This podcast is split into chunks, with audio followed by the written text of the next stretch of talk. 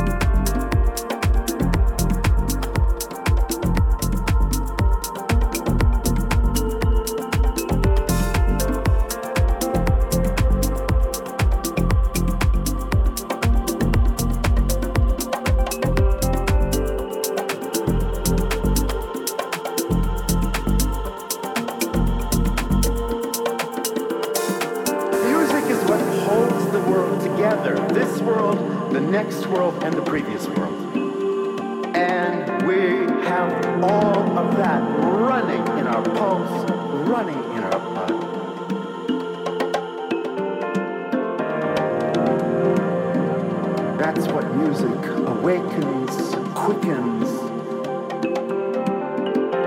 brings back to life, brings all of us to life.